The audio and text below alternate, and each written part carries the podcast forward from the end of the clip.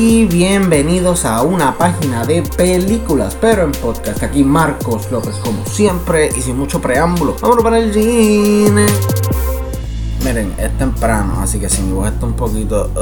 Déjense llevar. Hoy vamos a estar hablando de una película que realmente no estaba muy emocionado por ella. Y en realidad esto tiene que ver mucho con que no conocía la historia, las protagonistas nunca había escuchado de ellas, aparte de dos que no son conocidas como las mejores actrices. Vamos a llegar a eso pronto. Pero overall no era algo que me interesara. Luego en el TIFF, en el Toronto International Film Festival, empezaron a salir reportajes y reviews de un montón de películas Joker, Knives Out y una de estas fue Hustler, que empezaron a decir que Jennifer Lopez la sacaba del parque, que tenía hasta Oscar Buzz la película y dije, mmm, me parece bien. Pero literalmente ustedes sabiendo que no tenían ningún interés en esta película, aparte de ver algo un poquito nuevo, diferente, solo queda contestar una pregunta. Hustlers, ¿vale la pena? Para los que no saben, Hustlers es un filme dramedy crimen dirigido por Lawrence Cafaria y es basado en el artículo que se llama The Hustlers at Score, escrito por Jessica Pressler. El mismo es protagonizado por Constance Wu, Jennifer Lopez y Julia Stiles. La película narra la historia de Dorothy, una joven stripper luchando por enderezar su vida cueste lo que cueste. Todo cambiará cuando esta conozca a Ramona, una stripper veterana quien tiene sus trucos para sacarle dinerito extra a sus clientes y poquito a poquito se ven envueltas en problemas legales. Empezando tengo que decirles que en parte los del Toronto International Film Festival tienen razón.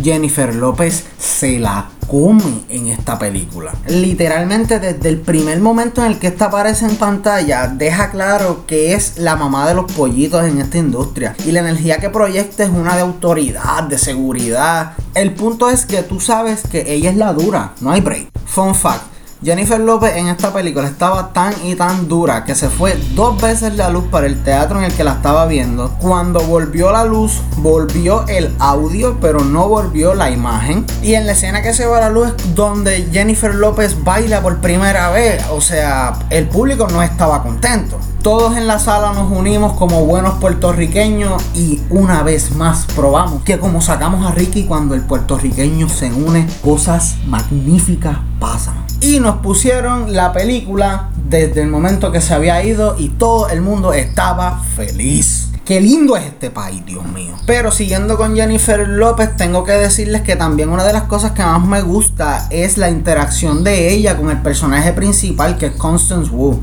Nunca había escuchado de ella, pero hizo una actuación sumamente buena en esta película. Literalmente me creí que esto es una joven desesperada, buscando hacer lo mejor por su vida, por su familia. Y es algo que no había visto en una película, por lo menos de esta manera con las strippers, no, porque siempre habíamos tenido otras películas como Showgirl, que, que no dan en algunos de los emotional beats que se supone que den. Y esta película lo consigue. También me gustaría mencionar que estos aspectos emocionales son presentados de una manera bien fuerte y cruda de lo que es este mundo de las strippers, de lo que estas mujeres tienen que pasar. Que uno literalmente piensa que, ah, eso es bailar y hacer dinero. No, estas mujeres tienen que soportar un montón de asquerosidades. Y aquí te los presenten a arroz y habichuela, que siento que fue muy, muy bien hecho, sin llegar al punto de explotarlo. Por otro lado, el aspecto del crimen de la película fue uno que me gustó muchísimo. Ver cómo estas mujeres se organizaban para poder sobrevivir en una economía en decadencia es algo sumamente interesante, pero me hubiese gustado que lo exploraran un poquito más.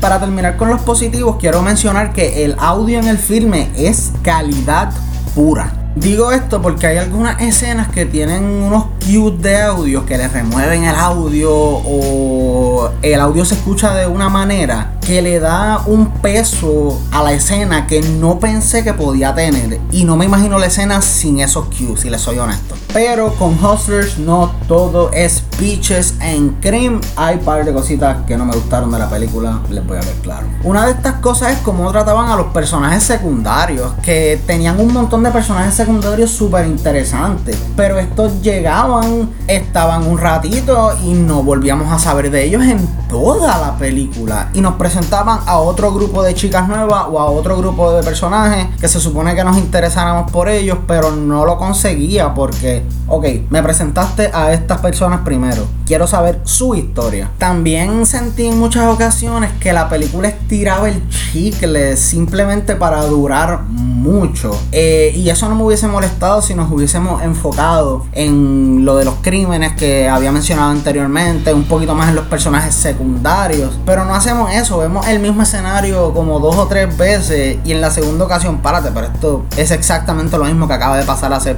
par de minutos. porque lo estamos viendo otra vez? Y se sentía súper redundante. Pero en resumen, Hustlers es una película que me disfruté. Jamás pensé que iba a salir de esta película pensando, diablo, Jennifer López se votó. Brutal, brutal, brutal. Pero aquí estamos. Si les soy honesto, no creo que es la obra maestra que todo el mundo está diciendo en el TIFF que es. Pero está bien, bien lejos de ser una mala película. Con excelentes actuaciones y una historia que realmente te va a envolver, me siento cómodo recomendando Hustlers en la gran pantalla. Y por esas razones, sin más, le damos una C más a Hustlers. Y eso ha sido todo por el programa de hoy. Quiero darle las gracias a todos los que han estado escuchando. Son los duros. Recuerden si tienen alguna recomendación para el programa, no duden en escribirme al email y las redes sociales en Facebook, Twitter, MySpace, Instagram. Si lo tienen, estamos ahí. Hasta la próxima.